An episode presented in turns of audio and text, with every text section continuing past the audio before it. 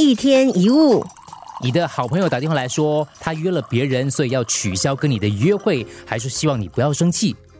你刷卡的时候出现存款余额不足、刷不到卡的情况，你想不透为什么会这样，因为你向来都很小心，而且注意收支平衡，已经付了卡债了。你已经很努力不要刷爆了，怎么会这样？当人生似乎强迫你有所反应的时候，你该怎么办呢？像以上的情形，你会生气、会发火、会惊慌失措、变得焦虑不安、大吼大叫，用强硬的方式来回应，对不对？但是这样恐怕无法解决问题，反而可能把事情弄得一团糟。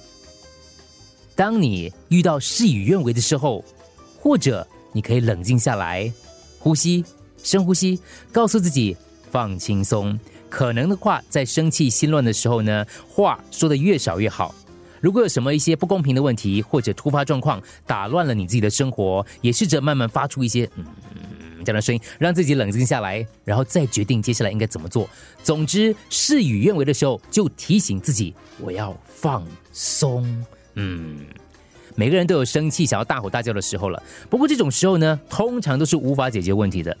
在采取行动之前，先安定下来，冷却情绪，整顿思绪，然后你会发现，当你平静、情绪稳定的时候，你比自己想象的还要强大。